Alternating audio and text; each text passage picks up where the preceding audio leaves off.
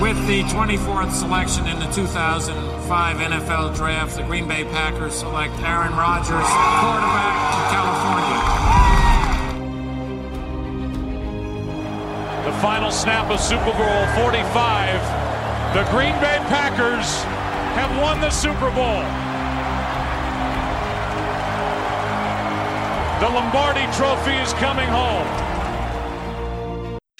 Herzlich willkommen zum Packers Talk Germany Folge 87 heute. Ähm, für euch heute eine ungewohnte Stimme am Anfang. Ich bin der Jo und ich darf euch heute durch den Podcast durchmoderieren. Mit mir dabei ist heute der Sebastian. Hallo von mir, hi.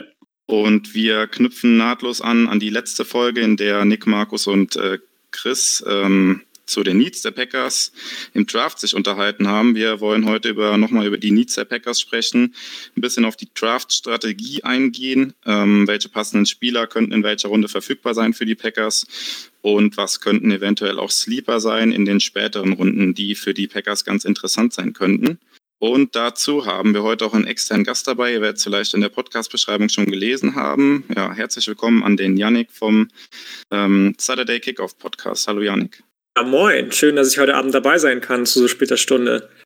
Ja, sehr gerne. Du darfst dich auch gerne mal vorstellen. Ich hoffe natürlich, dass unsere Zuhörer deinen Podcast kennen, aber falls sie ihn nicht kennen, dann stell dich doch mal und deinen Podcast oder euren Podcast mal kurz vor. Genau, ich wollte gerade schon sagen, es ist ja nicht nur mein Podcast. In erster Linie ist das äh, Julian Barsch Podcast, der mich ähm, letztes Jahr, glaube ich, irgendwann so um November rum gefragt hat, nachdem ich dann schon relativ regelmäßig und häufig zu Gast gewesen bin, ob ich nicht Bock hätte, mit ihm zusammen den Co-Host zu machen. Das machen wir jetzt seit ungefähr November, wie gesagt, glaube ich, zusammen. Und ja, ich bin selbst Student, wohne in Kiel, bin ähm, Carolina Panthers Fan, bin so vor sechs Jahren ungefähr zum Football gekommen, als ich in einer schlaflosen Nacht auf einmal Football angeschaltet habe und es lief der Super Bowl zwischen den Panthers und den Broncos. Mein Bruder ist tatsächlich auch Packers-Fan, mit dem habe ich auch schon gesprochen vor der Aufnahme. Ähm, bin gespannt, was bei den Packers passiert. Wir wissen es wie bei allen anderen Teams auch nicht, aber ich glaube, bei den Packers ist es ja immer ein sehr, sehr kontrovers, gerade bei den Packers ist es immer ein sehr, sehr kontroverses Thema. Was passiert eigentlich in der Draft oder in dem Draft? Und ähm, glaube, wir können das heute mal ganz gut, gut aufdröseln. Ja, das denke ich auch. Jetzt hast du noch nichts zu deinem Podcast gesagt. Ich hoffe, die Zuhörer kennen den Saturday Kickoff Podcast. Saturday Kickoff Podcast, genau. Es geht genau, vielleicht kannst um, du dazu noch ein paar Worte sagen, weil gerade in Bezug auf den Draft sollte da jeder mal reingehört haben. Es geht in erster Linie um NFL Draft Coverage und auch, wenn die College Football Saison nicht gerade so wie jetzt vorbei ist, um College Football. Das heißt, alles auf FBS Level, ob es jetzt Alabama ist oder ob das die Group of Five ist, obwohl es da ja auch noch einen anderen Podcast gibt, deutschsprachig, der sehr, sehr zu empfehlen ist, Mighty Five Podcast von Lukas. Ähm, ja, wir beschäftigen uns eigentlich jede Woche mit anderen Themen, mit verschiedensten Themen. Jetzt gerade natürlich Draft Coverage, ganz klar unter der Saison dann einfach die, ähm, die wöchentlichen Analysen von den Spieltagen. In der Offseason haben wir ein bisschen Zeit, uns ein bisschen kreativ auszutoben, vielleicht mal Mailback-Folgen zu machen, vielleicht ein bisschen Rumspinnerei von wegen die besten Uniformen und so weiter und so fort. Das ist auch schon alles, glaube ich. Und ähm, auf Twitter findet ihr uns unter Saturday, at Saturday Kick. Auf Instagram Saturday Kickoff einfach. Mein Twitter-Handle ist janik-cbr und ähm, wenn ihr Julian folgen wollt, dann macht auch das gerne ganz easy at julian-barsch auf Twitter. Und ich glaube, das war's auch schon. Genau, wir freuen uns auf jeden Fall, dass du heute dabei bist und uns die ein oder anderen Sachen doch näher bringen kannst zu den Prospects, die dann für die Packers interessant sein könnten.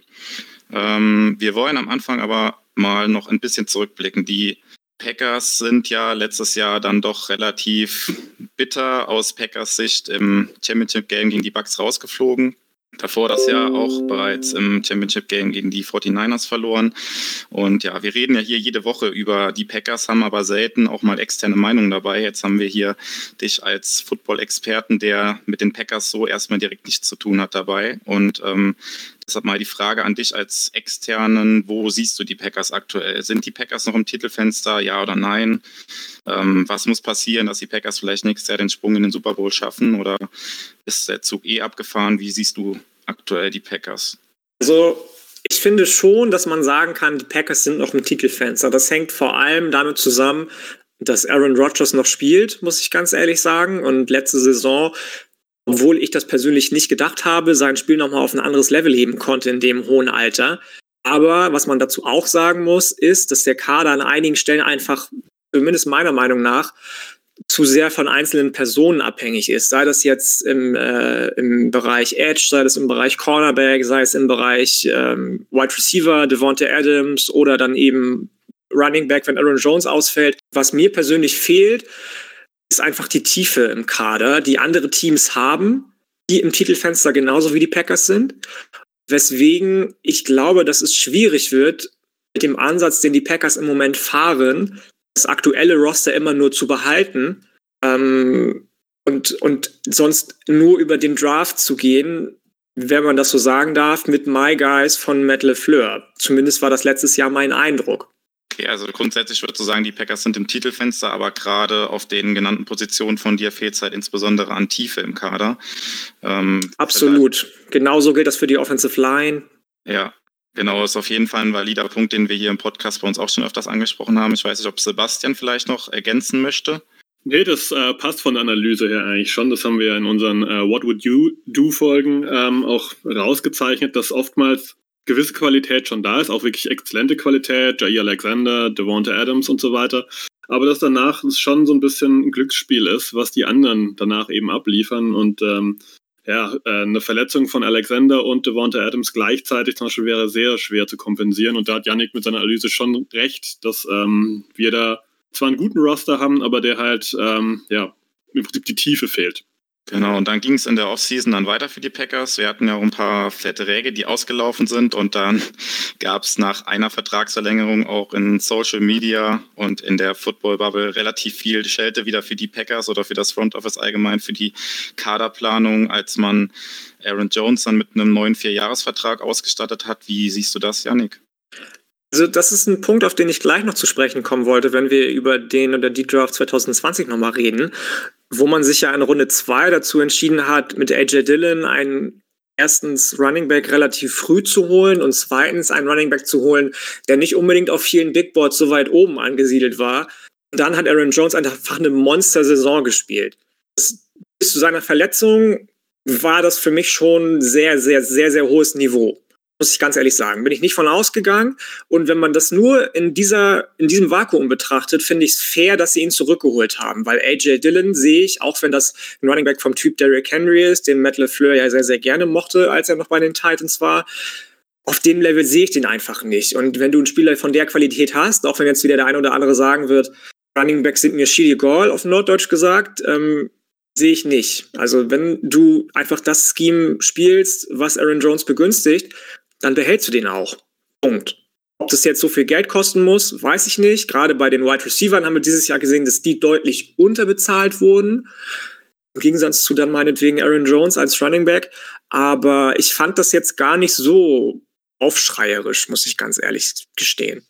Genau, die, die Frage, die dann auch in dem Zuge eher aufkam, ist dann eher, dass der Draft 2020 dann halt wieder schlecht aussieht im Nachhinein. Aber das hast du ja im Prinzip auch schon angesprochen mit dem Pick für AJ Dillon dann in der zweiten Runde. Ähm, ja, wie siehst du dann die zweite, ja, was heißt große Vertragsverlängerung, ist jetzt übertrieben gesagt, aber die Packers haben Kevin King ja dann auch einen Einjahresvertrag gegeben, um quasi, das war somit der größte Need, wo waren wir uns eigentlich hier bei dem Podcast auch einig, dass Cornerback vor der Vertragsverlängerung von Kevin King der größte Need war. Den haben die Packers jetzt erstmal geschlossen, indem sie ihren Cornerback Nummer zwei hinter Jay Alexander einen Jahresvertrag gegeben haben. Ähm, ja, Kevin King hatte natürlich gerade insbesondere im Championship Game ist er richtig böse verbrannt worden von der Bucks Offense. Ähm, wie siehst du das grundsätzlich, dass die Packers da vor dem Draft diesen Need dann noch geschlossen haben? Sehe nicht, dass der Need geschlossen wurde. Das ist für mich immer noch der ganz klare Number One Need bei den, bei den Packers. Auch im Hinblick auf die Zukunft. Du hast es schon gesagt, es ist nur ein One-Year-Profit-Deal. Was man so hört aus Wisconsin, ist äh, Josh Jacksons Zeit auch schon fast wieder vorbei in, äh, bei, den, bei den Packers, der ja 2018, glaube ich, erst gedraftet wurde, von dem man so gar nicht überzeugt ist, was so gar nicht klappt, was schade ist, weil den mochte ich in Iowa damals sehr, sehr gerne, als er noch bei den Hawkeyes gespielt hat. Ähm, deswegen finde ich es schon eklatant wichtig, dass du dir neben J.A. Alexander mein Lieblingsspieler von den Packers nebenbei, noch jemanden holst, der dir für die Zukunft einfach gewisse Sicherheit gibt. Ich hatte immer so ein bisschen auf einen Prospect von South Carolina geschielt Ende der ersten Runde, der jetzt aber so ein bisschen schon Top 15 Basis bekommt, weil Caleb Farley zum Beispiel sich ähm, eine Operation unterzieht, der sonst so der Nummer zwei oder Nummer eins Cornerback neben Patrick Surtain, dem zweiten ähm, auf den meisten Big Boards ist. Aber nichtsdestotrotz sehe ich tatsächlich am Ende Runde 1 oder in Runde 2 definitiv den Need, äh, Cornerback zu füllen, immer noch von den Packers. Ja, genau. Ich glaube, das äh, sehen wir auch ähnlich. Beziehungsweise letzte Woche haben ja unsere drei äh, Packers Germany-Kollegen Markus, Nick und Chris über die äh, Needs gesprochen und da war auch einstimmig Cornerback als ein Need gewesen. Sebastian nochmal mit ins Boot nehmen, ob er das mit dem Cornerback-Need ähnlich sieht bei den Packers und ähm, ja, da kommen wir quasi dann auch direkt zum nächsten Thema schon so ein bisschen zur äh, Draft-Strategie, aber vielleicht erstmal Sebastian, wie du den Need auf Cornerback aktuell siehst bei den Packers. Also ich kann ja einfach nochmal kurz wiederholen. Ähm, letzte Woche hatte der Chris und der Markus hatten beide Cornerback als Hauptneed äh, gelistet und Nick als zweiten Need. Ähm, ich sehe ihn auch als ersten Need. Ähm, wir haben es schon oft aufgedröselt. Kevin King hat mal gute Spiele, hat mal mittelmäßige, aber hat auch einige schlechte Spiele. Und er ist von der Fitness her einfach nicht zuverlässig. Ähm, ich sage mal, als dritten Cornerback fände ich ihn völlig in Ordnung, damit kann man leben, aber wir brauchen da auf jeden Fall was, ähm, was Frisches, ähm, was Neues und Cornerback ist für mich auch der Hauptneed Nummer eins. Ja, ich würde auch nochmal die Needs, die die anderen drei letzte Woche angesprochen hatten, nochmal aufgreifen. Da war dann unter anderem noch die äh, Interior äh, D-Line, äh, Right Receiver und ähm, Offensive Tackle. Und hier jetzt vielleicht erstmal die Frage an Sebastian ähm, bezüglich der Draft-Strategie. Natürlich ist es immer davon abhängig, ähm, wie das Board fällt, äh, wie die Packers ihr Big Board allgemein aufgestellt haben, wie sie die Positionen priorisieren. Aber ähm, ganz allgemein jetzt erstmal gesprochen, wenn wir von diesen vier Hauptneeds, sage ich mal, ausgehen, in welchen Runden oder in welcher Reihenfolge würdest du die, diese Needs bedienen? Also ich würde in, in Runde 1, ähm, wir lassen uns mal irgendwelche Trades mal raus, in Runde 1 ähm, auf Cornerback gehen, in Runde 2 würde ich auf Offensive Tackle gehen. Runde 3 tue ich mir schwer, aus meiner Sicht. Ich glaube, da kann Yannick garantiert auch gleich was zu sagen. Ähm, die Interior Defense Line ist ziemlich schmal besetzt äh, in Sachen Prospects, die ich da wirklich gut fände. Ich könnte mir vorstellen, dass da alle schon weg sind, die ich in Betracht ziehen würde und vielleicht würde ich da auf Wide Receiver schon gehen. Aber die Klasse ist auch relativ voll, also das müsste man situativ entscheiden, was eben noch da ist. Aber Interior Defense Line, Wide Receiver wäre mein dritter Need. Und dann eben springt der, der andere das ähm, Need Nummer 4. Ja, vielleicht ähm, kann Yannick da ein bisschen was zu den ähm, ja, Klassen an sich sagen. Also zum Beispiel bei den Wide Receivers wissen wir ähm, wahrscheinlich schon viel auch drüber gelesen, jetzt unsere Zuhörer, dass die ersten drei, sage ich mal, sind relativ fix, das ist so ein Tier auch. Und ähm, danach fällt es ein bisschen ab, aber was insbesondere bei dieser Wide Receiver-Klasse wieder der Fall ist, dass wir eine relativ breite Masse haben, sage ich mal, zwischen Top 8 bis Top 20. Das ist alles ziemlich eng und da ist, glaube ich, gerade für Teams, die da auf der Suche sind nach einem Right Receiver, der dann ins Scheme reinpasst und der einer Offense schnell weiterhelfen kann, da gibt es, glaube ich, für jedes Team äh, den passenden Spieler, oder? Wie siehst du das?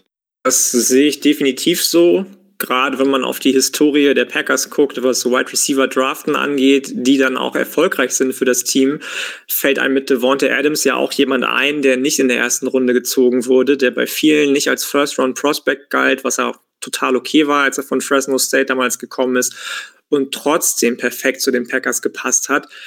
Ich muss ganz ehrlich sagen, in der ersten Runde, wie gesagt, weiß ich nicht, ob ich einen Wide Receiver ziehen würde. Ich finde so alles, was ähm, Platz, ihr habt es schon gesagt, ab Platz 8 kommt bis Platz 20 relativ auf einem Level.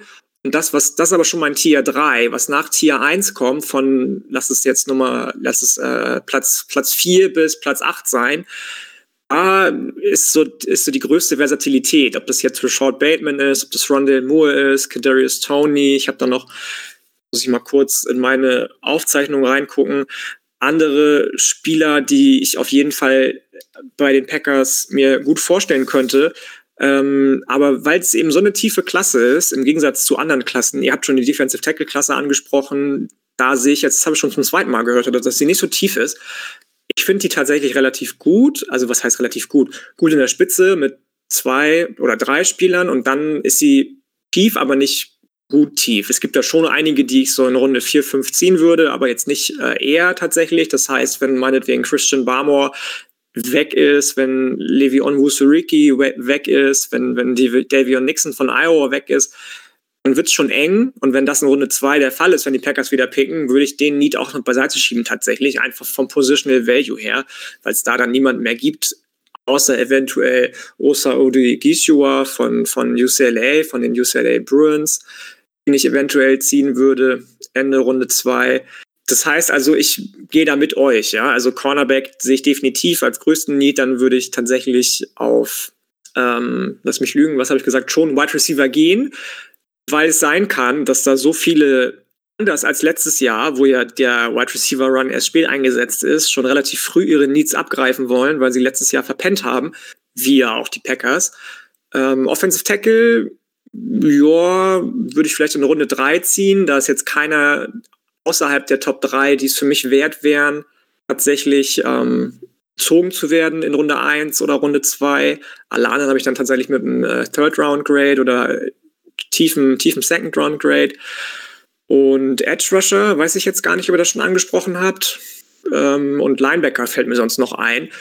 Wobei gerade die Linebacker-Klasse sehr, sehr interessant ist. Ja, haben wir tatsächlich auch noch nicht drüber gesprochen gehabt. Ich würde gerne auch nochmal auf die ähm, Offensive Tackle zurückkommen, weil das auch von den letzte Woche in unserem Podcast als Need auf jeden Fall genannt wurde. Und da würde ich tatsächlich auch anders als es letzte Woche in dem Podcast der Fall war, sehe ich das auch ein bisschen anders. Ich sehe zwar Offensive Tackle auch als Need bei den Packers. Äh, wir wissen nicht, wie äh, David Bakhtiari aus der ähm, Kreuzbandverletzung zurückkommt. Ähm, haben jetzt nominell erstmal dann, wenn die Saison losgeht, wahrscheinlich nur einen äh, Starter mit Billy Turner. Aber wenn wir jetzt mal davon ausgehen, dass ein Bakhtiari im Laufe der Saison zurückkommt, unser Starting Left Tackle ist, dann haben wir mit Turner, der auf Right Tackle die Saison eigentlich ganz gut gespielt hat, hätten wir eigentlich unser Starting Tackling Duo und ich würde auch in der ersten Runde auf jeden Fall keinen Offensive Tackle aus dem Grund dann draften. Ähm, der Vertrag von Turner wurde auch jetzt in der Offseason erst umstrukturiert. Ähm, der wird nächstes Jahr relativ viel verdienen. Ähm, wenn wir jetzt einen Offensive Tackle da tatsächlich draften würden, der dann potenziell ja Turner ersetzen würde, hätten wir Turner, der immer noch Guard spielen könnte, aber der wird nächstes Jahr fast 10 Millionen verdienen und dann finde ich 10 Millionen für einen Guard doch relativ teuer, auch wenn Turner natürlich auch Value mitbringt als flexibler Spieler. Ähm, aber ich würde da auch auf jeden Fall Offensive Tackle, weil die Klasse ja auch tiefer noch was hergibt, in Runde 2 und 3 auf jeden Fall. Janik, du hast es gerade angesprochen, würde ich Offensive Tackle auf jeden Fall auch später bedienen wollen.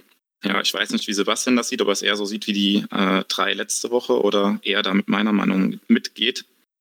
Ähm, ich habe mich ja auch für ähm, Offense Tackle in Runde 2 entschieden. Ich kann mal, glaube ich, vielleicht nochmal diese, diese Perspektive aufmachen, warum das einige so sehen. Ähm, die ähm, Interior Offense Line ist aus meiner Sicht jetzt nicht ganz so prall äh, bestückt. Ähm, es gibt ein paar Teams, die, die Steelers zum Beispiel, die klaren äh, Need äh, auf Center haben und da werden schon einige Teams, glaube ich, auch relativ früh zugreifen. Und ähm, da wir so eine Offense-Line haben, die einfach unglaublich flexibel ist, kann man kaum beschreiben, was wir eigentlich brauchen. Wir haben eigentlich Jenkins als Left Guard. Der kann aber auch Center spielen. Der kann auch Right Tackle spielen.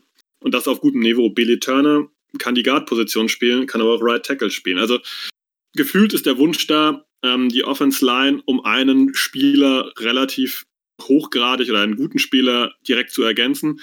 Auf die Position, glaube ich, würde mich gar nicht festlegen. Ich glaube, es würden auch einige damit einverstanden sein, wenn wir einen Center vielleicht in Runde 3 nehmen oder einen Guard oder sowas, ähm, weil wir einfach da relativ flexibel sind. Aber das wäre so die Perspektive, glaube ich. Das ist ja was anderes als Offensive Tackle. Offensive, also Ihr habt ja explizit nach Tackles erst gefragt, aber ja, fair auf jeden Fall. Lindsley ist ja nicht mehr da, der oft sehr unterschätzt wurde in seiner Bedeutung, gerade für Aaron Rodgers. Und das finde ich dann so rum betrachtet, wenn man nicht auf Offensive Tackle, sondern vielleicht Guard geht ähm, oder Center, finde ich das auf jeden Fall ein fairen Take. Der, der, der Punkt ist halt, wir wissen selber halt nicht, was die mit Jenkins planen. Also bleibt er auf Guard, der war der Ersatzcenter, als Lindsley raus war und hat das auch sehr, sehr gut gemacht. Mm. Wenn die auf Center planen, okay, dann äh, ist ein Guard offen. Schieben die den vielleicht auf Tackle, äh, dann sind auch Guards offen. Schieben die Turner rein auf Guard, dann ist der Tackle plötzlich offen. Also so, äh, ja, was haben die eigentlich vor?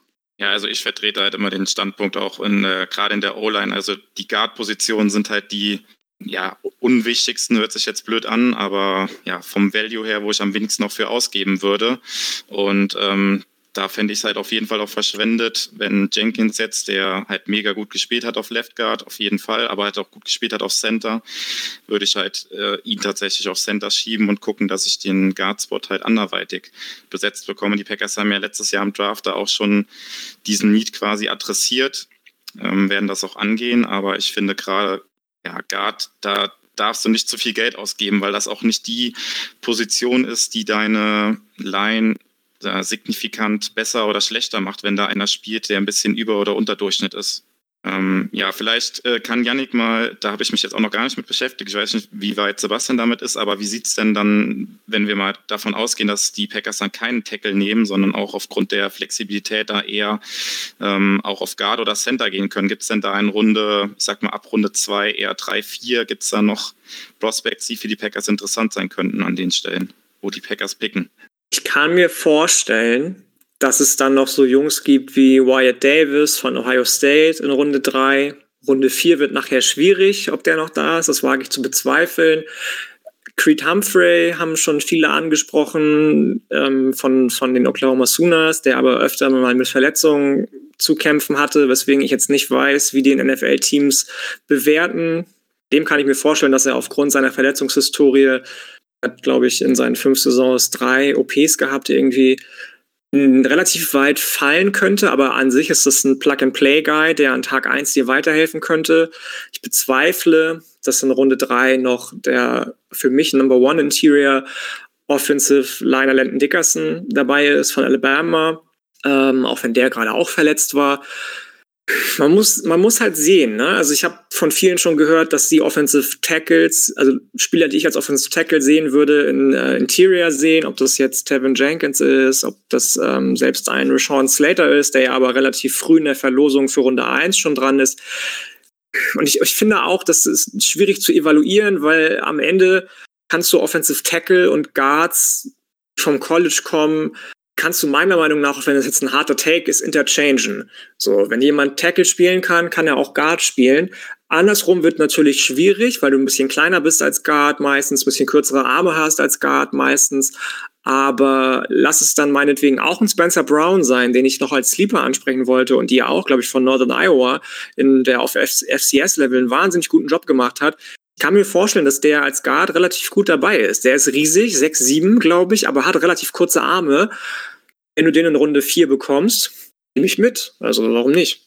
Das wäre so der eine Name, glaube ich, der mir außerhalb der außerhalb des, äh, des Schemas am, am besten gefallen würde, glaube ich. Ja, ist gut, dass du den äh, angesprochen hast. Äh, wie du ja schon gesagt hast, den hatten wir, man muss dazu sagen, wir haben im Vorfeld die Namen mal ganz kurz äh, zusammen sind wir die durchgegangen. Ähm, den fand ich auch sehr interessant, weil es für mich einer ist, der vielleicht gerade mit, mit BD Turner kombiniert auf der rechten Seite halt Guard, Tackle, könnte man vielleicht auch wechseln, je nachdem, wer halt sich auf welcher Position besser beweist. Wer ja, absolut. Okay, ähm, dann würde ich mal noch zur Cornerback-Klasse ein bisschen was kommen, weil das war jetzt so eben das, was äh, Sebastian noch angesprochen hatte. Den würde er auf jeden Fall als erstes bedienen, den, den Need. Und ich sehe es im Prinzip genauso, dass wir da jemanden finden müssen, der ähm, ja, Kevin King nicht direkt ersetzen kann, aber zumindest im Laufe der Saison oder dann allerspätestens, wenn Kevin King dann nächstes Jahr nicht mehr für die Packers spielt, ähm, langfristig die zweite Cornerback-Position neben Jair Alexander ähm, ja, ausfüllen kann und äh, bespielen kann. Und ähm, ja, Sebastian, welche Namen hast du denn da so auf der Liste, wenn die Packers da an Position 29 in der ersten Runde gegebenenfalls ziehen könnten auf Cornerback? Ähm, auf dem Zettel habe ich ähm, Ashante Samuel, ähm, Greg Newsom. Das wären so die zwei Hauptnamen, die ich da eigentlich jetzt erstmal sehe. Ähm, Yannick hat schon ähm, South Carolina angesprochen. JC Horn wird wahrscheinlich schon weg sein. Das wäre natürlich ein Traum, wenn er da wäre. Ist bei mir auf der Liste äh, Cornerback Nummer 1 übrigens. Hast du den höher als Patrick Sertain und Caleb Farley? Ja, ich habe mich getraut.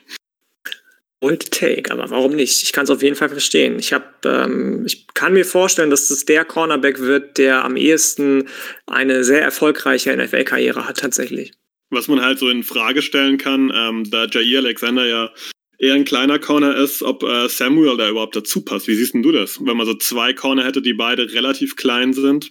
Ich muss, ich muss ganz ehrlich sagen, ich bin von dem Asante Samuel Beispiel jetzt auch nicht so begeistert. Ich habe den, glaube ich, als Nummer 11 oder Nummer 12 auf meinem Board, weit abseits von Runde 1, wirklich weit abseits. An sich fände ich das nicht so schlimm. Man sieht es ja auch immer wieder, wenn man sich die Wide Receiver Cores anguckt, gerade bei den Panthers ein gutes Beispiel, dass die sich relativ ähneln in Skillsets, dass es relativ viele kleine Shifty Guys gibt, die trotzdem sehr kräftig sind und dass Wide Receiver wie DK Metcalf eher die Ausnahme sind von der körperlichen Erscheinung inzwischen. Deswegen ich das jetzt nicht unbedingt verkehrt fände, mit J.E. Alexander, mit dem du ja schon gute Erfahrungen gemacht hast, jemanden zu paaren, der ähnliche Trades hat. Ich sehe da vor allem Greg Newsom, den zweiten von Northwestern, der für mich ein 1 zu 1 J.E. Alexander-Klon ist. Fiato Milifonwu wäre so das andere Beispiel, der mit 6'3 relativ groß ist, super athletisch trotzdem ist, super physisch, ein Ballhawk und das Spiel liest wie keiner, kaum ein zweiter. Das wäre so der erste Name, den ich auf dem Zettel hätte für Runde 1, Ende Runde 1. Aber jemanden zu nehmen, der J.E. Alexander ähnlich ist, halte ich nicht für verkehrt. Gerade im Hinblick darauf, dass es anscheinend mit so Prospects oder Cornerbacks bei den Packers wie Kevin King eben nicht klappt. Ja, das war ja auch damals, als, äh, kann ich mich noch gut dran erinnern, als äh, Alexander gedraftet wurde. Da waren ja dann auch viele in der Packers-Bubble erstmal skeptisch, aufgrund seiner Größe her, aber ich glaube, spätestens im letzten Jahr hat er gezeigt, dass das absolut kein, kein Hindernis sein muss, seine Größe. Ich kann mich jetzt auch kann keine Situation jetzt wirklich bildlich erinnern, wo seine Größe jetzt tatsächlich irgendwie äh, groß von Nachteil war oder sowas. Ähm, klar, einen gewissen Nachteil hat zwei Contested Catches dann irgendwie immer, aber das ist ja nicht die, die Hauptaufgabe und Dauerthema für die Cornerbacks. Von daher sehe ich das, würde ich das auch nicht so als Problem sehen und ähm, ja, es ist mal wieder nicht ausgeschlossen, dass die Packers mal wieder einen sehr frühen Pick auf ähm, Cornerback investieren. Ist ja noch gar nicht so lange her. Ähm, ja, eben angesprochen, als Jay Alexander und äh, Josh Jackson in Runde 1 und 2 gezogen wurden. Und ähm, ja, das könnte wieder darauf hinauslaufen, dass die Packers hier in der ersten Runde auf Cornerback äh, gehen müssen, auf jeden Fall. Ähm, aber abgesehen von den, von den Picks in der ersten, in der ersten Runde für, für Cornerback, oder Sebastian wollte gerade noch was ergänzen, sorry. Ja, ähm, ich weiß nicht, vielleicht passt auch zu Runde 2. Ich glaube, du willst zu überleiten äh, zu späteren Leuten. Ähm, mich würde Yannick's Take mal äh, zu jemand interessieren, wo jemand mal sagt, ähm, wir haben einen neuen Defense Coordinator, der kam von den Rams. Bei den Rams haben sie lustige Spielchen gemacht mit äh, den Safeties, haben die kreuz und quer übers Feld geschickt, ähm, immer andere ja, andere Formationen äh, angezeigt, als sie letztendlich gespielt haben. Ähm, Elijah Molden, wäre das nicht vielleicht sogar so ein Kandidat, wo man erstmal den, ja, den Kopf schütteln würde? Okay, ist so ein, so ein Safety-Slot-Cornerback, kann auch ein bisschen Outside spielen. Würde der vielleicht sogar in sowas Wildes reinpassen? Absolut, absolut. Ich mag Elijah Molden sehr gerne. Ich glaube, ich habe den als Nummer 8 auf meinem Board von den Cornerbacks. Der ist natürlich schon klein, das ist gar keine Frage. Und man denkt sich dann natürlich, okay, wie soll der in der modernen NFL bestehen? Hm, weiß man nicht. Dafür, dass er so klein ist, ist er aber unfassbar physisch, ist ein guter Tackler, hat gute Hände, fluide Hüften, manchmal ein bisschen steif, aber an sich sehr fluide Hüften, fliegt übers Feld. Also der ist eigentlich überall zu finden. Der passt wirklich perfekt in das von dir beschriebene Szenario rein. Das Einzige, wo ich mir ein bisschen mehr wünschen würde von dem, ist, ist, ist so ein bisschen die, die uh, Play Recognition. Aber ansonsten ist das für mich jemand, der auf jeden Fall auf dem Zettel der Packers stehen sollte. Ob das jetzt für Runde 2 ist, für Runde 3 ist, den soll man auf jeden Fall im Auge behalten. Genau, ich wollte eben tatsächlich, also Sebastian hat das recht gehabt, ich wollte auf die späteren Runden bei den Cornerbacks, äh, Cornerbacks überleiten, falls die Packers dann doch nicht in der ersten Runde auf Cornerback gehen, sondern eine andere Position bedienen. Und ähm, ja, äh, von daher hat die Überleitung gepasst. Ähm, ja, wir haben jetzt über Cornerback gesprochen, ähm, Right Receiver, dass die Klasse relativ tief ist, Offensive Tackle wird man auch in den späteren Runden noch was äh, Brauchbares finden. Ja, bei der Interior D-Line, da würde ich nochmal drauf zurückkommen wollen. Also wir haben ähm, eben gehört, ähm, Christian Barmore wird wahrscheinlich in der ersten Runde vor den Packers irgendwo gehen. Ähm, prinzipiell, Sebastian, wie würdest du es sehen, wenn er an 29 noch da wäre? Einigen Mockdrafts habe ich auch schon gesehen, dass er dann zu den Packers gemockt wurde. An 29 würdest du ähm, deinen Erstrunden-Pick in die Interior Defensive Line investieren als Packers Front Office? Ähm, schwierig immer zu beantworten, wenn man nicht weiß, was sonst noch da ist, aber ich sage nein. Der Need auf Cornerback ist meiner Meinung nach so groß, dass wenn nicht ähm, auch ein völlig wirres Szenario, aber die, die Top 10 Cornerbacks alle weg wären, dann würde ich da einen Cornerback ziehen. Ähm, weil die, die Interior Defense Line, ähm, ist ein Problem, aber auf Cornerback nur wieder mit Kevin King an den Start gehen und dann, äh, wie Yannick schon erwähnt hat, Josh Jackson, wie es aussieht, ist der durch. Ähm, wir brauchen da irgendwas. Wir brauchen da was mit Qualität und nicht ähm, nur irgendwas, was hoffentlich äh, ein vierter oder fünfter Cornerback sein kann. Ja, Interior Defensive Line für dich aber auf jeden Fall auch ein Need, gehe ich von aus. Ähm, ähm, ja, wie siehst du denn da die Klasse, ob man da in den späteren Runden, also ich sag mal ab Runde 2, 3, 4 und aufwärts, ob man da noch was Brauchbares überhaupt finden kann, was den Packers dann weiterhilft? Oder siehst du tatsächlich das, was jetzt bei den Packers dann äh, im Roster aktuell ist. Ähm, sie haben jetzt mit äh, Tyler Lancaster noch äh, verlängert, Kenny Clark sowieso und Dean Lowry steht ja auch noch auf dem Rost, äh, Roster, weil man ja da immer noch gucken muss, ob er nicht dann noch äh, ein Cap Space Opfer wird. Aber ja, wie siehst du das? Würdest du da ein Pick investieren auf jeden Fall auch noch in späteren Runden oder würdest du dann tatsächlich mit dem äh, Roster, wie es aktuell steht, in die Saison gehen? Ich muss sagen, ich sehe das ein bisschen anders tatsächlich. Wenn Christian Barmore in der ersten Runde noch auf dem Board ist, würde ich den definitiv nehmen, wenn schon alle anderen Cornerbacks, die in Runde 1 in Frage kommen, vom Board sind, weil du auf Defensive Tackle meiner Meinung nach definitiv ein Need hast aber die Klasse bei weitem nicht so tief ist wie die Cornerback-Klasse. Und wenn, lass mich jetzt lügen, wenn Paulson Adibo, wenn Robert Rochelle, der ein kleiner Sleeper von mir ist, auf äh, FCS-Level von Central Arkansas, wenn eben Elijah Molden, wenn Israel Mukuamu, Calvin Joseph und so weiter und so fort, alle noch, wenn, wenn die noch auf dem Board sind, dann ziehe ich erst einen Defensive Tackle. So, wenn die nicht mehr auf dem Board sind, was ich mir schwer, schwer, schwer vorstellen kann, dann ziehe ich trotzdem den Defensive Tackle weil die Cornerback-Klasse, wie schon gesagt, viel, viel tiefer ist als die Defensive Tackle-Klasse. Ich habe so vier, fünf Defensive Tackle, wie gesagt, die überhaupt für mich in Frage kommen für die ersten drei, vier Runden. Alle anderen haben dann schon so vier, fünf Runden Grades. Und deswegen wäre ich da ein bisschen, bisschen anderer Meinung tatsächlich. Es gibt definitiv Spieler auf Defensive Tackle, die ich als Sleeper betrachte. Milton Williams zum Beispiel von Louisiana Tech. Über den habe ich mit Julian auch schon diskutiert. Der findet ihn ein bisschen sehr schmal ich sag dazu immer ganz ehrlich nur, ja, dann trinkst du halt ein paar Proteinshakes mehr und dann klappt das schon. Ähm, an sich bringt der alles mit, was du als Defensive Tackle modern in der NFL brauchst. Ob das jetzt, äh, wie gesagt, Tackling Ability ist, ob das Interior äh, Pass Rush ist, ob das fluide Füße sind, ob das starke Hände sind, den mag ich relativ gerne. Ähm, also ich bin da, bin da anderer Meinung. Ja, bevor ich dann äh, nochmal an Sebastian geben würde, um dann auf meine ursprüngliche Frage nochmal einzugehen, aber ich würde da gerne auch noch an, äh, ergänzen, was Yannick gerade gesagt hat, weil ähm, ja, ich glaube, dass die Packers tatsächlich das vom Value her nicht so krass sehen, die Interior Defensive Line. Ja, wenn jetzt tatsächlich ein Christian Bermo noch da wäre, okay, kann man drüber diskutieren, aber ich glaube tatsächlich, dass dann für die Packers auch ein Downgrade aus der ersten Runde raus ein Thema sein könnte, wenn tatsächlich da äh, ja kein, kein Cornerback mehr, der ihnen direkt dann helfen würde oder den sie auf ihrem Big Board da hoch haben, vorhanden wäre, dass sie dann eher raus traden, anstatt halt diesen Pick dann in einen ja, D-Liner zu verschwenden quasi. Also verschwenden in Anführungszeichen. Wenn man auf, wenn man auf Linebacker geht, wenn Savin Collins noch auf dem Board ist, wenn Jamin Davis noch auf dem Board ist, was, was wäre dann euer, jetzt bin ich hier der Moderator, so soll es eigentlich gar nicht sein. Was, was wäre dann euer, äh, euer Gedanke, würdet ihr dann auf Linebacker ergehen? Weil auch da, finde ich, sind die Packers in den letzten Jahren nicht unbedingt auf Rosen gebettet gewesen.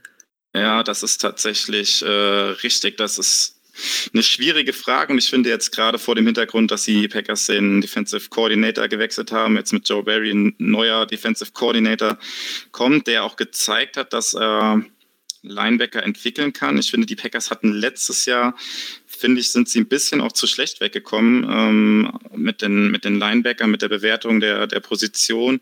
Ähm, klar, äh, Christian Kirk, sie war nicht die Lösung gewesen, aber was Chris Barnes später gespielt hat als undrafted Free Agent, fand ich auf jeden Fall ganz ansehnlich und der hat meiner Meinung nach auf jeden Fall noch Potenzial.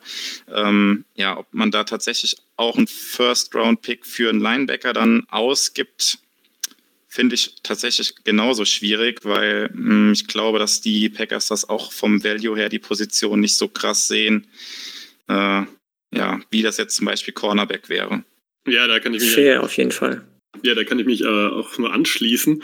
Ähm, wir haben da auch schon intern natürlich drüber gesprochen und äh, ja, äh, wir haben das Gefühl, dass, dass die Packers einfach auf, den, auf, den, auf die Linebacker-Position nicht sonderlich viel geben. Und ähm, daher sehen wir sie eigentlich nicht, dass sie da früh rangehen. Ich glaube, schlecht oder ein Problem wäre es nicht, ähm, oder falsch wäre es nicht. Aber wir haben einfach das Gefühl, dass da ähm, der Wert nicht so gesehen wurde bislang. Aber wie schon gesagt, neuer Defense Coordinator, vielleicht ändert sich da auch was. Ähm, bei dem Namen Jermaine Davis äh, haben bei mir auch schon die Ohren geklingelt, weil den finde ich auch relativ gut. Äh, Wäre ein Wunsch, wenn der so in zwei oder drei noch da wäre. Kann ich mir beim besten Willen nicht vorstellen, ähnlich wie Jalen Mayfield von Michigan Offensive Tackle, den ich, ähm, also das wäre so der einzige Offensive Tackle außerhalb der Top Prospects, den ich in Runde 2 ziehen würde tatsächlich. Da müsste man, glaube ich, schon sich für einen von den beiden in Runde 2 entscheiden, wenn man die auch gut findet. Genau, nochmal zur ursprünglichen Frage, Sebastian, wie du jetzt die ähm, äh, Interior D-Line bewerten würdest. würdest. Würdest du dann einen frühen Pick ausgeben? Du hast schon gesagt, du würdest es wahrscheinlich nicht machen, aber ähm, ja, in der späteren Runde würdest du den Need auf jeden Fall noch adressieren oder siehst du es gar nicht als Need? Würdest du mit den Spielern, die wir jetzt im Roster haben, in die, in die Saison gehen? Ich sehe es als Need an, das haben wir damals auch rausgestellt, dass äh, Tyler Lancaster zu viel spielt für das, was er kann, äh, dass Dean Lowry eigentlich, ja, eigentlich schon eher eine Enttäuschung ist, dass wir im Prinzip eigentlich nur von Kenny Clark leben und äh, ein, zwei anderen Leuten, die halt aufgestellt werden und hoffentlich zumindest mal keinen Fehler machen. Ähm, ich sehe es halt nur als schwierig an, wenn ich mir die Liste anschaue, ähm, wen wir da so wirklich äh, haben wollen würden. Ähm, ja, da Milton Williams wurde schon erwähnt. Ähm, ich mag ja Darius Stills noch, ähm, der allerdings natürlich die äh, letzte Saison nicht sonderlich dolle gespielt hat. Also auf Bewertung 2019 finde ich den ganz interessant und ich bin großer Fan ähm, von Osa Odijizua, aber ich glaube, der wird zu früh ja. gehen, potenziell ich kann mir auch vorstellen, dass, dass der in Runde 2 geht. Das, wie gesagt, habe ich ja eben schon angesprochen. Das wäre so ein Typ, den ich in Runde 2 vielleicht ziehen würde. Aber wie ihr schon gesagt habt, dafür werden die Packers einfach die Positionen nicht hoch genug gewichten, wahrscheinlich. Genau, und am Ende kommt es eben meistens ganz anders, als man denkt. Also seit ich den, die Packers intensiver verfolge und insbesondere den Draft so intensiver verfolge von den Packers auch so jetzt seit fünf Jahren vielleicht. Ich glaube, die Packers haben nie das gedraftet, womit man so direkt wirklich rechnen konnte oder Spieler, die man tatsächlich auf dem Zettel hatte. Aber es ist ja meistens so, gerade bei Teams, die relativ spät dann picken, dass das dann doch die Big Boards ganz anders aussehen, als das so bei den bei dem gemeinen Fan so im Kopf so die Gedanken sind. Ähm, ja, wird auf jeden Fall spannend. Ähm, ja, wir kommen dann langsam auch auf die späteren Runden zu sprechen und wir hatten gestern, äh, gestern, gestern sage ich schon, im Vorgespräch eben hatten wir schon eine kleine Diskussion über, über Sleeper. Also ja, ich glaube, man, man ist sich einig, wenn man sagt, im Draft findet man in Runde 1 bis 3 man sehr gute Chancen oder sollte man eigentlich so picken, dass man Starter findet, also Spieler, die direkt Impact haben und danach wird es ein bisschen vom Niveau natürlich schlechter und es flacht ein bisschen ab, aber es gibt natürlich noch ein paar Spieler, die irgendwie als Projekt gesehen werden können, die gute Athletik und so weiter, gute Tools schon mitbringen, die noch ein bisschen roh sind und geschliffen werden müssen, äh, um dann tatsächlich in der NFL eine relevante Rolle zu spielen. Wir haben uns eben schon ein bisschen darüber, ähm, ja, über den Begriff, über die Definition Sleeper quasi unterhalten, aber wir wollen jetzt mal auf ein paar Namen noch eingehen, die ja vielleicht für die Packers in den späteren Runden, also ich sag mal ab Runde, ab Runde 4, sage ich jetzt einfach mal, die für die Packers interessant sein könnten. Ähm, ja, es gibt natürlich auch, äh, ja, Yannick hat es eben ein bisschen anders definiert. Ich weiß nicht, äh, ob du mal kurz sagen willst, was für, was für dich ein Sleeper ist, Yannick, aber du meintest ja eben auch, dass so für dich sind auch in Runde zwei oder drei gibt es auch Sleeper, die dann vielleicht Spieler, die ein bisschen unterm Radar schwimmen, die nicht so in der Öffentlichkeit häufig genannt werden oder in Mock-Drafts Mock häufig auftauchen.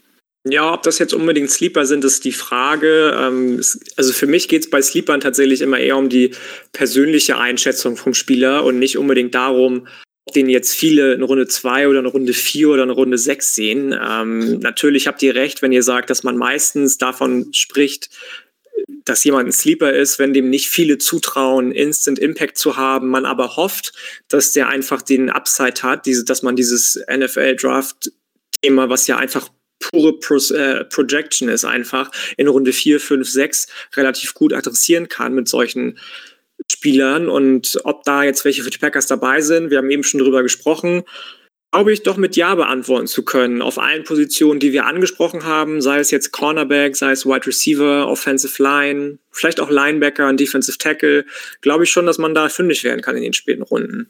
Ja, Sebastian, hau doch mal ein paar Sleeper für dich raus. Vielleicht fangen wir mal mit äh, Wide Receiver an. Was sind da für dich so zwei, drei Namen, wo du sagst, das sind ähm, lohnenswerte Targets für die Packers in den späteren Runden?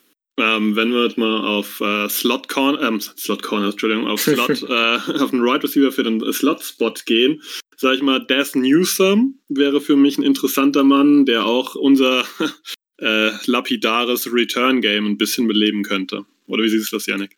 Würde ich nicht als lieber bezeichnen, aber für mich als jemanden, der auf der einen Seite sehr, sehr interessiert alles, was um die North Carolina Tar Heels passiert, verfolgt, als auch sich die ganze Saison mit College Football beschäftigt, ähm, ist das vielleicht auch nochmal was anderes. Der wird schon doch relativ häufig in den Medien genannt, ist aber jemand, der meiner Meinung nach auch bis in so Runde 4 fallen wird, garantiert. Das soll gar nicht heißen, dass ich den nicht mag, aber dafür, dass ich den in den ersten drei Runden ziehen würde, gefallen mir dann doch zu viele Dinge einfach nicht. Julian zum Beispiel sieht das ein bisschen anders, er hat ein bisschen höher, glaube ich, als ich. Bei mir ist der, soweit ich weiß, im Moment auf Platz 18, 19 von den Wide Receivern als, als ähm, Spot.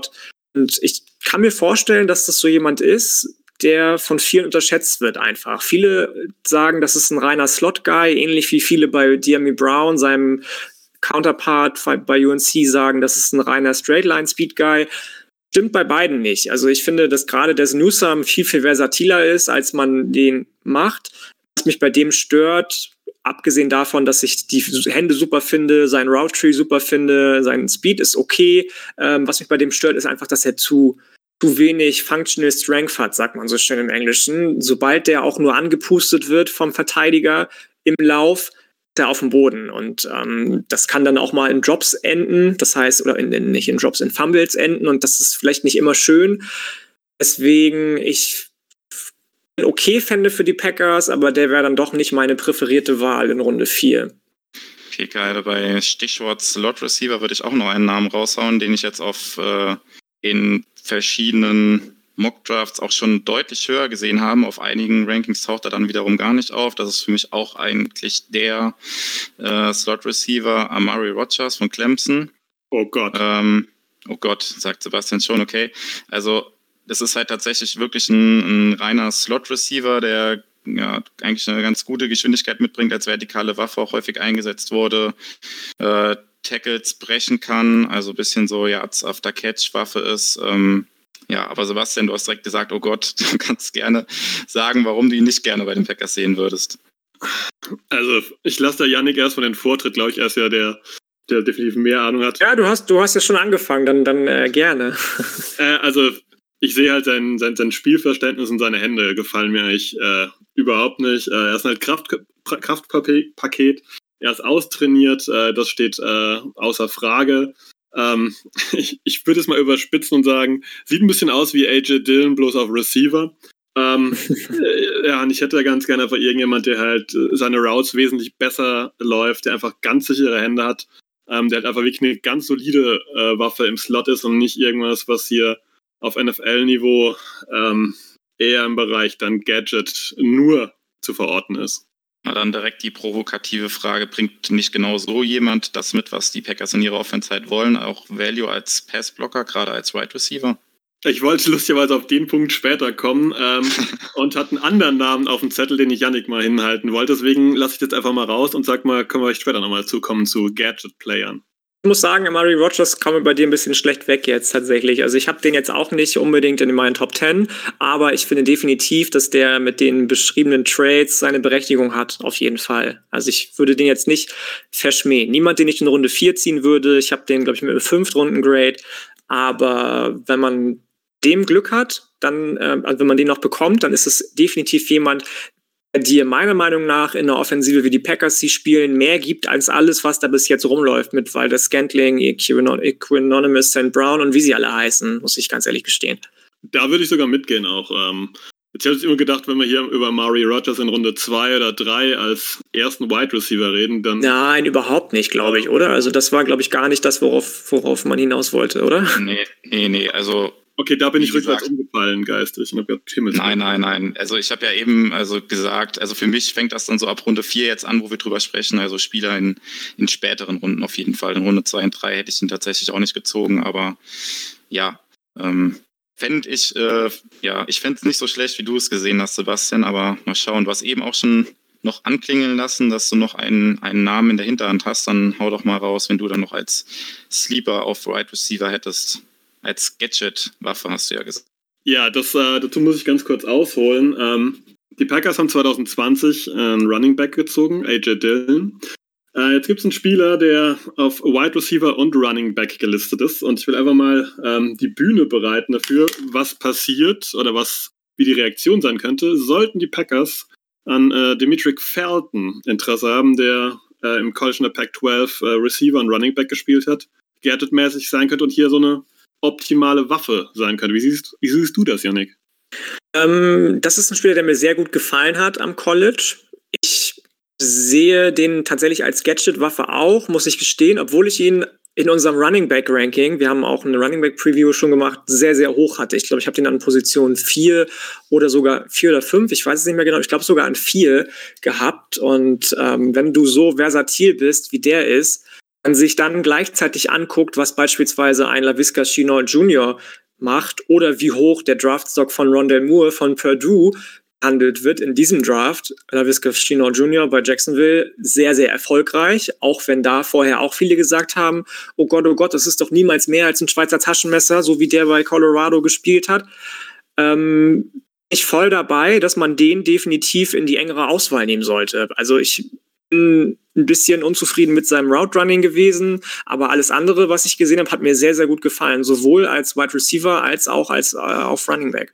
Ja, das ist ja ein äh, wichtiger Punkt bei Felton, dass man einfach mal das hinzufügen muss. Äh, der wird meistens als Running Back im Moment gelistet, hat aber im College auch äh, Receiver gespielt. Er ist schwer einzukategorisieren, wie ihn vor allem die NFL sieht. Wir haben das ja letztes Jahr bei Antonio äh, Gibson gesehen der eben auch ganz anders gesehen wurde, als er letztendlich dann in Washington äh, eingesetzt wurde, der eigentlich gar keine Bälle äh, gefangen hat. Ich weiß gar nicht, wer die gefangen? McKissick oder sowas?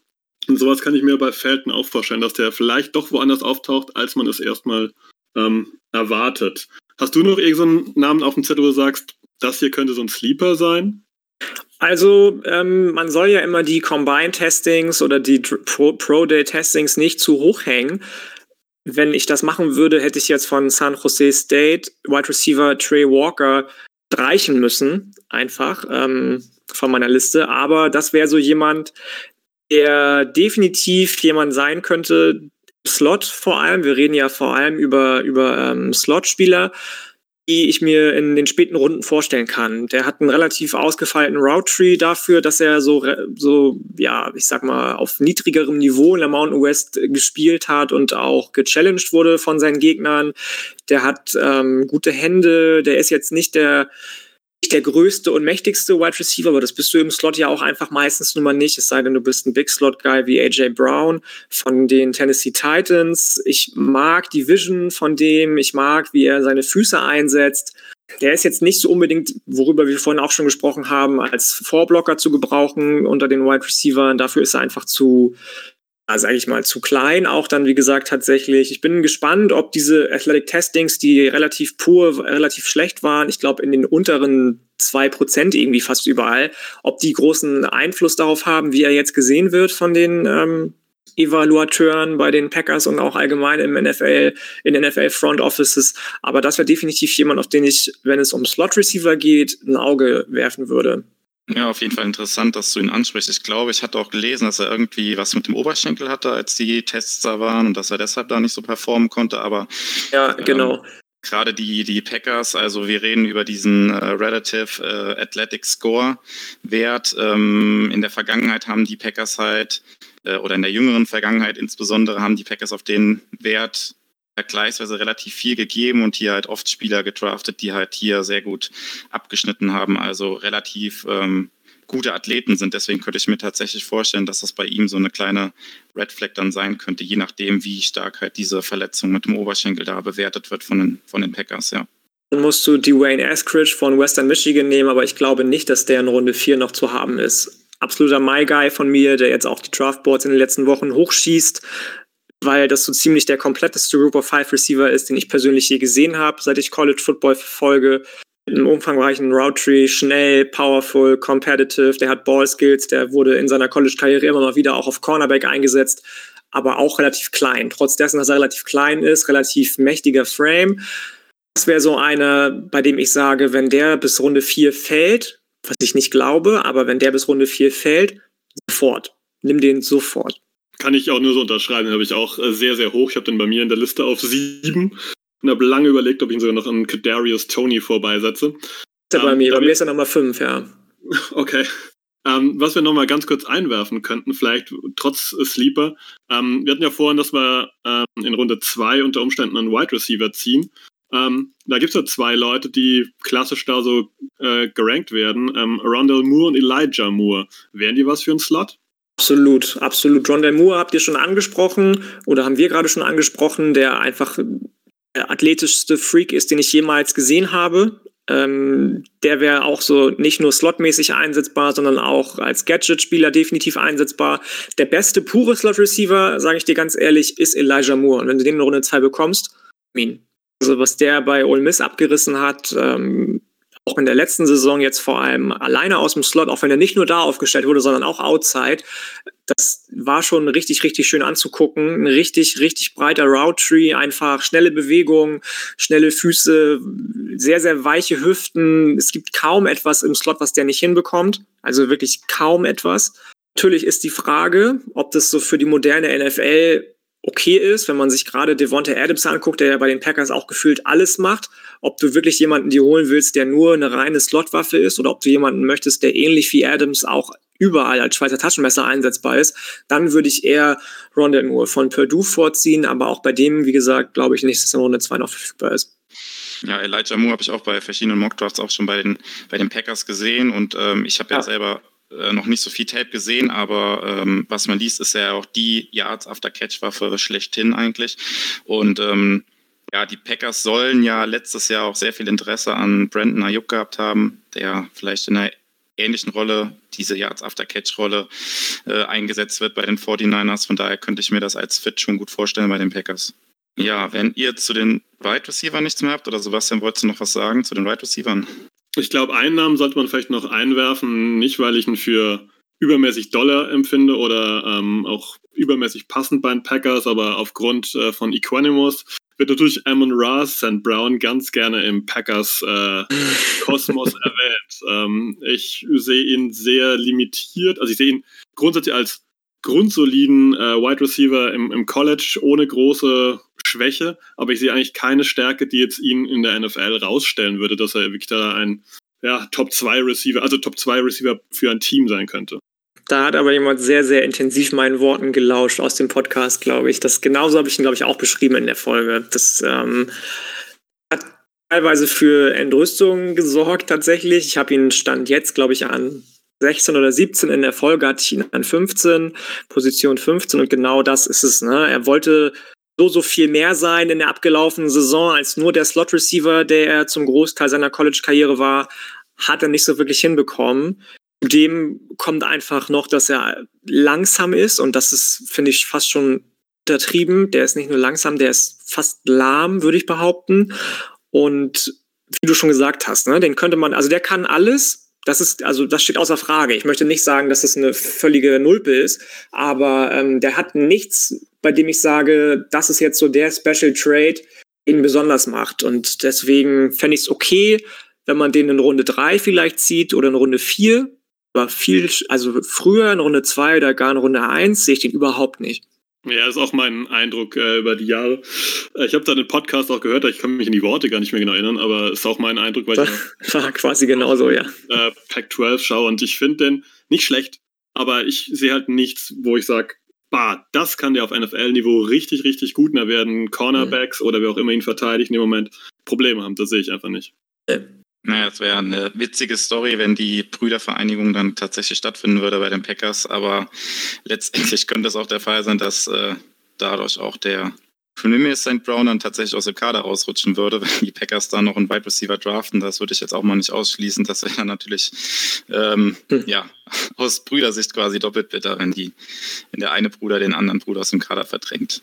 Ist vielleicht noch so als Anekdote da. Okay, aber zu den Wide Receivers haben wir jetzt ja einige genannt noch, die für die Packers in späten Runden interessant sein können. Ähm, Sebastian, vielleicht würden wir mal mit den Offensive Tackles weitermachen. Wen siehst du denn da noch so ab Runde 3, 4 aufwärts, wer für die Packers ganz interessant sein könnte? Finde find ich schwierig, so ähm, jetzt ab Runde 3, 4 ähm, das genau zu listen, weil die schon, wie, wie Yannick erwähnt hat, ähm, nach den Top 3 ist schon so ein klarer Cut. Also nach äh, Penny Sewell, äh, Darissa und Slater. Und dann wird es ein bisschen wild. Da sind dann auch Leute dabei, ähm, wie Dylan Raduns, der ähm, eigentlich nur aus der, aus der ähm, FCS-Ebene kommt. Schwer einzuschätzen, wie die NFL-Teams das sehen. Ähm, ich sage immer mal, Spencer Brown und Brady Christensen wären Leute, die relativ spät vielleicht noch verfügbar wären. Spencer Brown kriegt im Moment so ein bisschen Push. Ähm, ist vielleicht doch früher weg, als ich es mir erhoffe. Den haben wir ja gerade schon angesprochen, genau. Brady Christensen wäre so ein Plug-and-Play-Guy, den du brauchst eigentlich. Keiner mit einem riesigen Upside, aber in der BYU-Offense hat er eigentlich schon alles gelernt, was du als solider Offensive Tackle können musst. Er hat die Größe für einen Offensive Tackle, der hat das Gewicht für einen Offensive Tackle, die Arme sind lang genug und ich glaube, da könnte man schon viel draus machen aus dem auf jeden Fall. Also das, der, mit dem machst du nichts verkehrt, wenn du den in Runde 4 ziehst.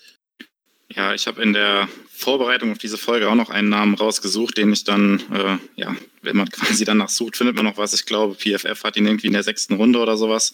Äh, Robert Jones, ähm, auch Offensive Tackle, hat bei einem ganz kleinen College gespielt, Middle Tennessee State.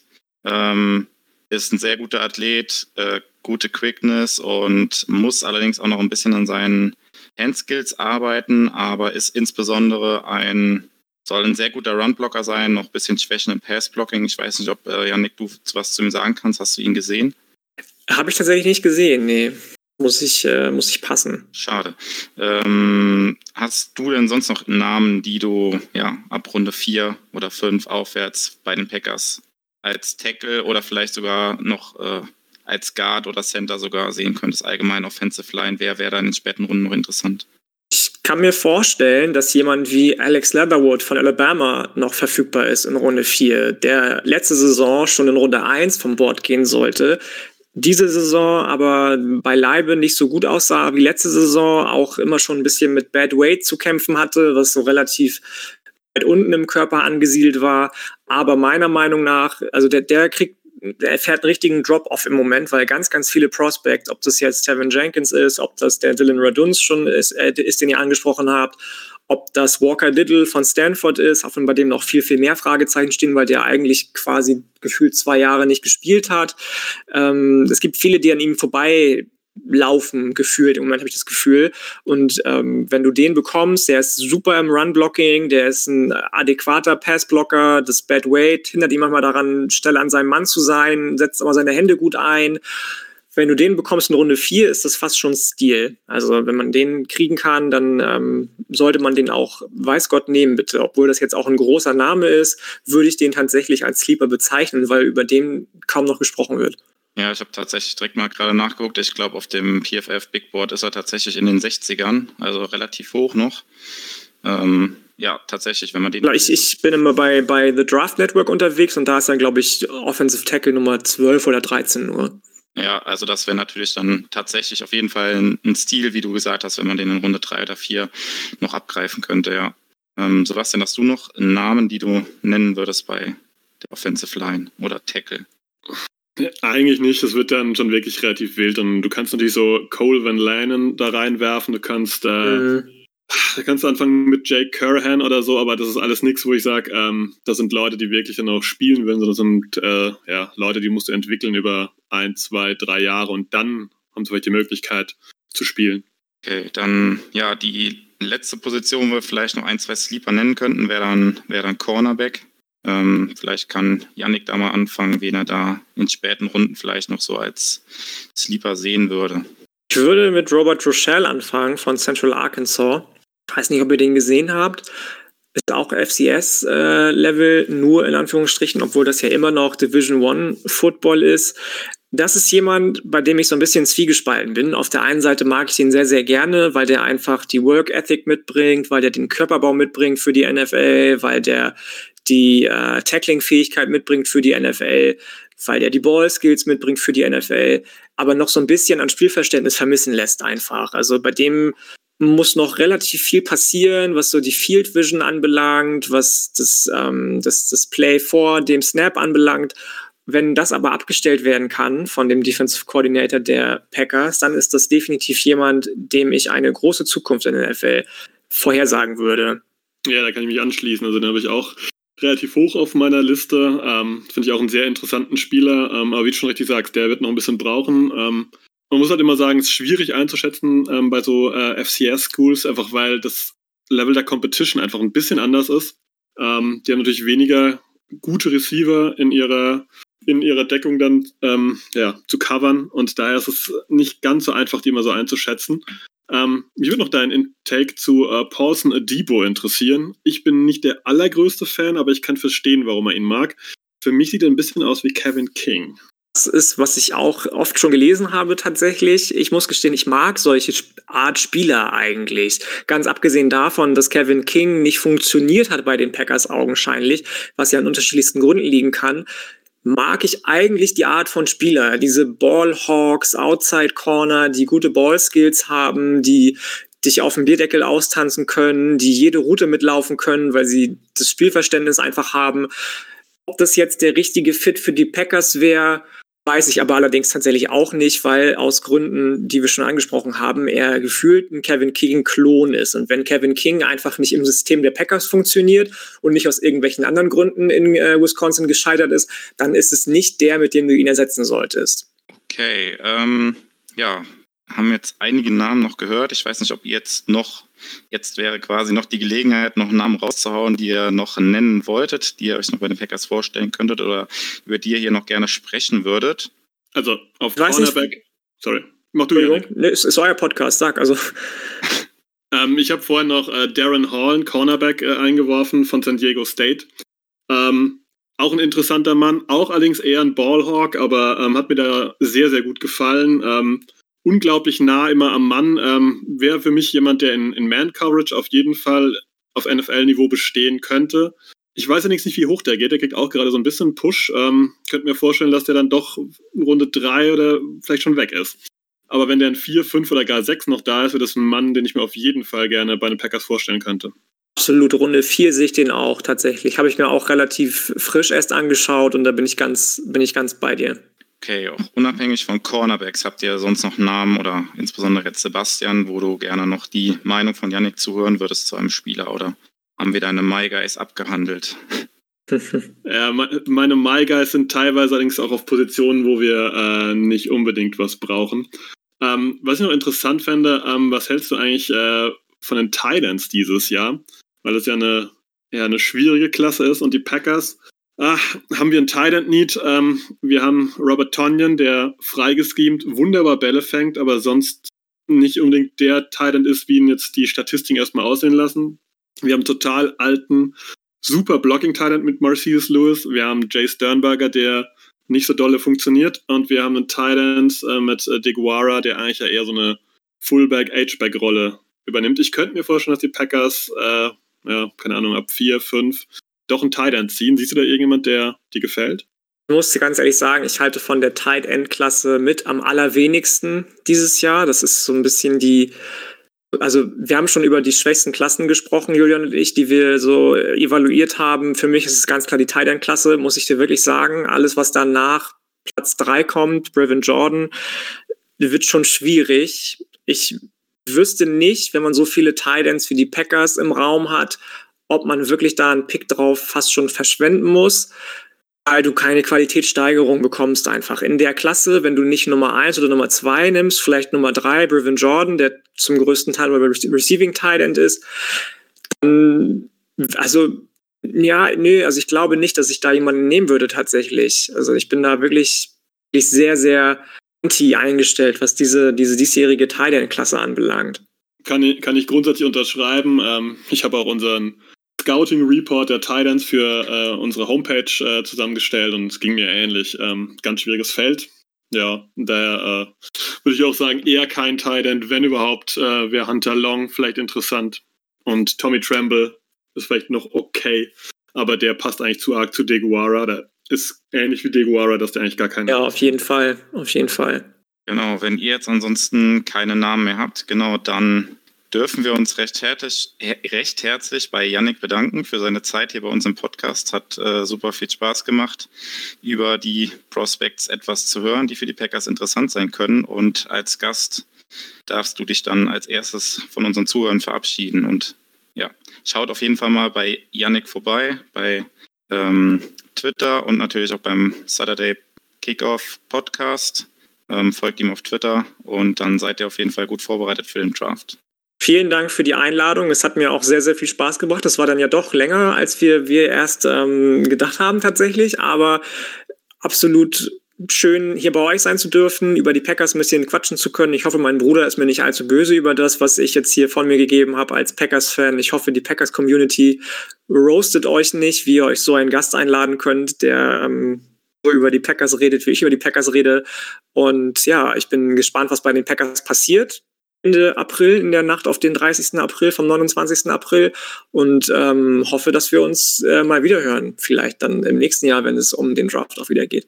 Ja, kann ich mich nur anschließen. Danke, dass du die Einladung auch angenommen hast. Äh, war sehr informativ. Ich glaube, wir könnten noch weitere Stunden damit zubringen, aber für den ersten Überblick war das ja schon mal ähm, ganz schön. Wenn ihr Fragen habt, denkt dran, jederzeit unter äh, den Podcast die Fragen posten. Vielleicht schaut Yannick auch mal rein und gibt euch da auch vielleicht auch noch eine Antwort, wenn ihr was Spezielles wissen wollt. Oder, noch viel besser, ihr schaut bei Saturday Kick äh, mal vorbei, weil da gab es auch schon die entsprechenden Rankings und die entsprechenden Folgen. Hört sich auf jeden Fall an.